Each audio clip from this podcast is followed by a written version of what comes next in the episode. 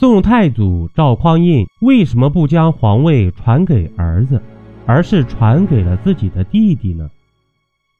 赵匡胤此时年纪五十岁，当时他的长子已死，次子赵德昭年纪接近二十六岁，为什么没有得到大宋皇帝的宝座呢？赵匡胤是个雄才大略的人。他在公元960年黄袍加身时，距离朱温篡夺大唐地位已经过去四十三年了。这期间，北方出现了五个朝代、十四个皇帝，甚至出现了中原武将与契丹人勾结灭亡汉人王朝的现象。这一切都让赵匡胤陷入了思考：如何才能做到天下久安呢？五代十国时期，改朝换代就像走马灯一样简单。不仅仅是六岁的周恭帝柴宗训，就连勇力过人、披坚持锐、身先士卒、武力值和军功堪比楚霸王项羽的李存勖，也在兵变中被杀。他最有希望恢复大唐的荣耀，只因生性残暴。李存勖的盖世军功没能帮他永保帝位。李存勖的死说明一个问题：自唐朝末年以来的七十多年里，皇帝就像浮萍一样不值钱。正所谓“皇帝轮流坐，明年到我家”。那些树大根深的节度使都有可能黄袍加身，因此赵匡胤打从一开始就采取了有效措施。那就是培养自己的弟弟。公元九六零年，年仅三十三岁的赵匡胤建立了大宋王朝。此时他的皇位非常不牢固。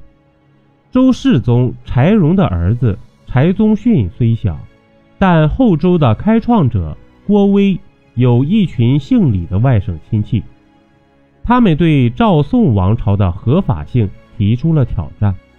后周的节度使李云、李崇进先后起兵叛乱，经济重心扬州也发生反对赵匡胤的武装对抗。再加上武将出身的赵匡胤明白，他那些手握重兵的手下随时有可能把自己推翻。为了确保安全，绝对不能让别人带兵，因此赵匡胤免不了常年在外冒险，必须留人看家。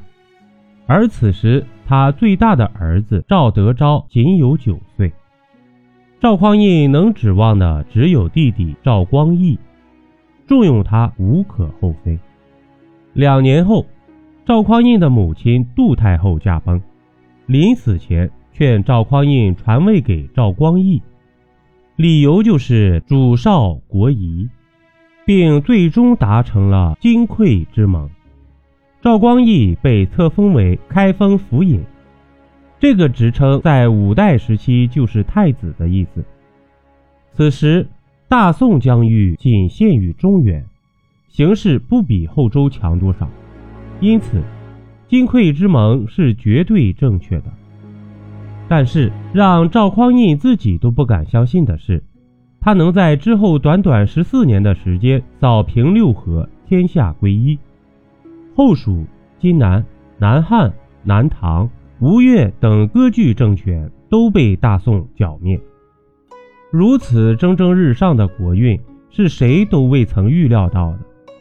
赵匡胤要是早知道自己会这么顺利，绝对不会那么早就定下金匮之盟。公元九七六年，南唐灭国，那个著名的大词人李煜被俘虏到开封。吴越王钱俶也很识趣地登临大宋国都。按照正常的章程，晋王赵光义应该带领文武百官出城迎接，这是王储应该做的事。但赵匡义偏偏让已经二十五岁的赵德昭去迎接钱俶入城。但是，此时距离赵光义开始当二把手已经足足十四年了。这么漫长的时间里，他可不是摆设，积累了庞大的利益群体，而且赵光义还是柴荣的连襟，他本身的势力就不容小觑。赵匡胤能轻易夺权，全赖赵光义和柴荣老婆的那一层关系。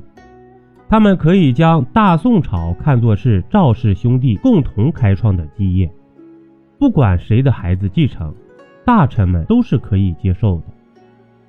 此外，在提倡儒学治国的封建王朝，赵光义多年来的留守作为，让他比武将出身的赵匡胤更得士大夫们的心。而赵匡胤两次杯酒释兵权，正好帮了赵光义一把。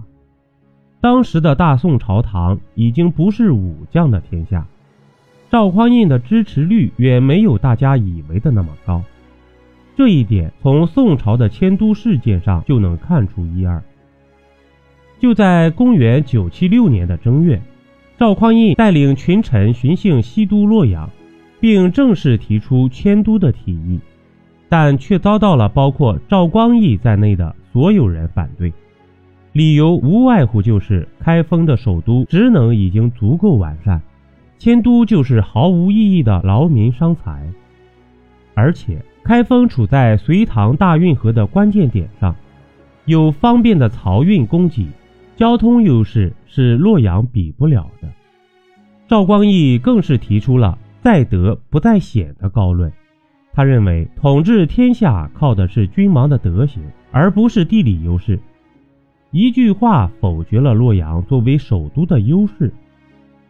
此时，假如说赵匡胤对群臣有足够的驾驭能力，他完全可以力排众议迁都洛阳。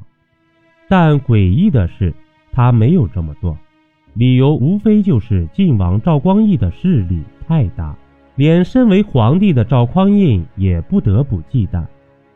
随后不久，爆发了著名的历史悬案——俯生烛影。赵匡胤在五十岁的年纪无故死去，而他的弟弟赵光义顺利继承大位，并在多年之后拿出了金匮之盟作为自己皇位合法性的依据。更加离奇的是。金匮之盟是指定有资格继承大位的人，诸如赵光美、赵德昭、赵德芳等人，一个接一个离奇死去。大宋朝只属于他赵光义一脉了。梳理后不难发现，赵匡胤一开始培养赵光义是无奈的选择，但在灭掉南唐之后，他就已经后悔这么做了。